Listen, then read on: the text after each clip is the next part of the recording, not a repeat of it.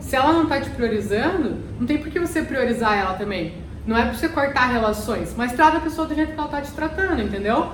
Se você é prioridade para ela, faça dela a sua prioridade, se você quer isso. Agora, se você não é prioridade, então trata a pessoa da mesma maneira, entendeu? Não tem nada de errado nisso. O errado é você ficar se desvalorizando, você ficar aceitando que a pessoa te trate como segunda opção, que a pessoa te trate mal e você lá, ai meu Deus do céu, me ame, me dê atenção, me chame para sair. Quando você quiser sair, a gente sai.